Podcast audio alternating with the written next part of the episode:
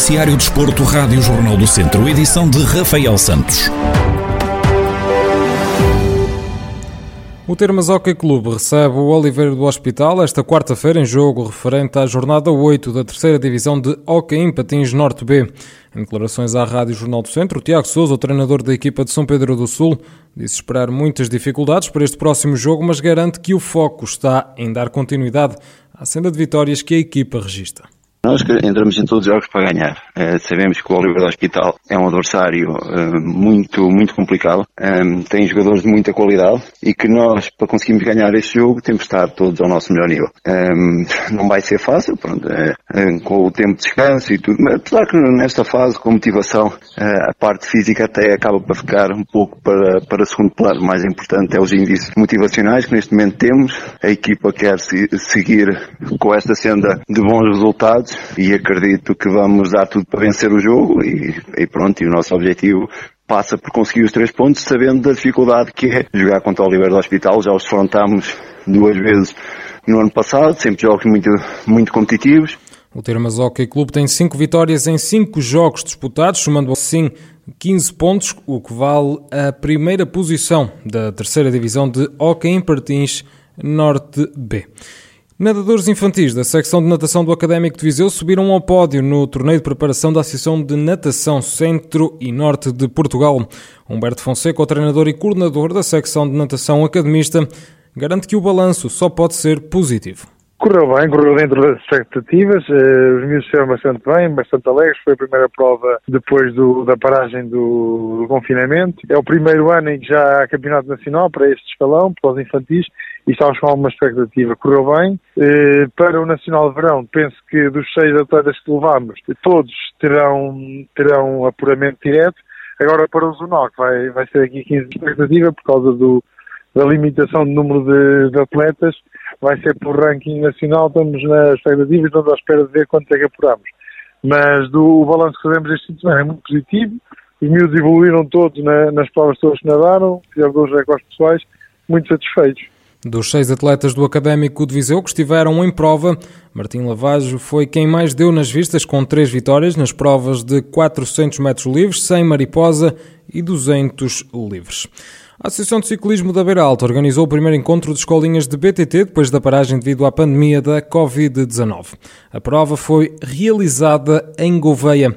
Pedro Martins, o presidente da associação, assume que esta foi uma prova que excedeu por completo as expectativas da organização o balanço que nós fazemos é, é, é, extremamente positivo e excedeu todas as nossas expectativas no que toca à aceitação por parte dos clubes e por parte da, das crianças e dos pais. Inicialmente tivemos algum receio que os pais tivessem, tivessem não quisessem que os miúdos viessem ao encontro por, por, por causa das complicações do Covid-19 e da, do risco de, do risco de, de propagação da infecção.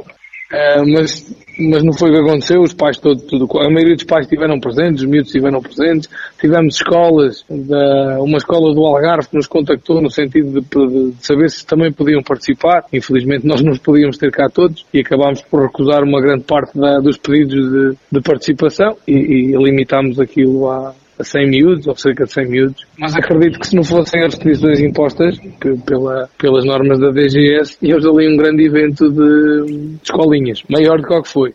O feedback foi bastante positivo e a organização foi alvo de elogios por parte da Federação Portuguesa de Ciclismo feedback que nós, fomos, que nós recebemos ou temos vindo a receber ao longo dos últimos dias e no próprio dia é, é uma coisa que nos vai alimentando e que nos vai dando ânimo para continuar a trabalhar. o trabalho que nós vamos desenvolvendo uh, e que tem sido alvo de destaque dentro da própria Federação, não, não retirando méritos às outras associações de ciclismo, a Associação de Ciclismo da Beira Alta é claramente que mais faz pela comunidade do ciclismo. E o feedback que nós temos recebido é bastante bom e por parte dos clubes, por parte dos pais, por parte das crianças, por parte da própria comunidade, por parte da, dos executivos camarários, por, por, parte de uma carrada de pessoas, inclusive da, da, própria federação que nos parabenizou pela, por esta iniciativa e por, por, por ser sempre os primeiros a retomar e a arrancar Pedro Martins, presidente da Associação de Ciclismo da Beira Alta, a falar sobre o primeiro encontro de escolinhas BTT depois da paragem forçada devido à pandemia da Covid-19. O futebol distrital regressou este fim de semana e esse foi o tema do programa Corrida Matinal desta semana. O comentador Ricardo Silvestre assistiu ao jogo entre o Lamelas e o Ferreira Daves, um dos encontros da fase final da Divisão de Honra. O especialista em performance desportiva ficou surpreendido com os níveis físicos apresentados pelos jogadores.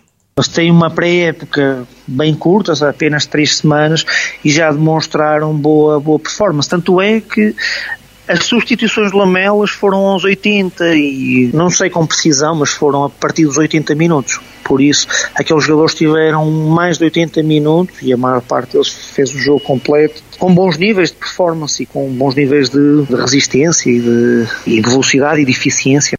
Ricardo Silvestre defende que o jogo que terminou com a vitória do Ferreira de Aves por uma bola a zero foi bastante disputado e destaca o facto de nenhum atleta se ter lesionado teve muita influência. Eh, as capacidades físicas ali é interessante porque uh, tem um impacto tremendo não é? na, performance dos jogadores.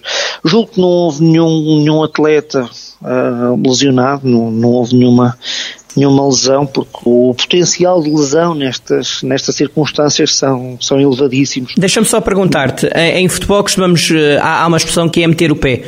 Uh, os jogadores foram metendo o pé ou tiveram receio? Não, não, não, foi... Foi, foi rasgadinho? Foi um jogo bem, bem rasgado, estava, estava em, em causa o primeiro lugar, não é? Sim. Estava, era primeiro contra segundo e os duelos foram, foram como se diz na, na gíria, como disseste bem, foi, aquilo foi bem rasgadinho e bem durinho. Declarações de Ricardo Silvestre no programa Corrida Matinal da Rádio Jornal do Centro. O podcast está disponível em jornaldocentro.pt.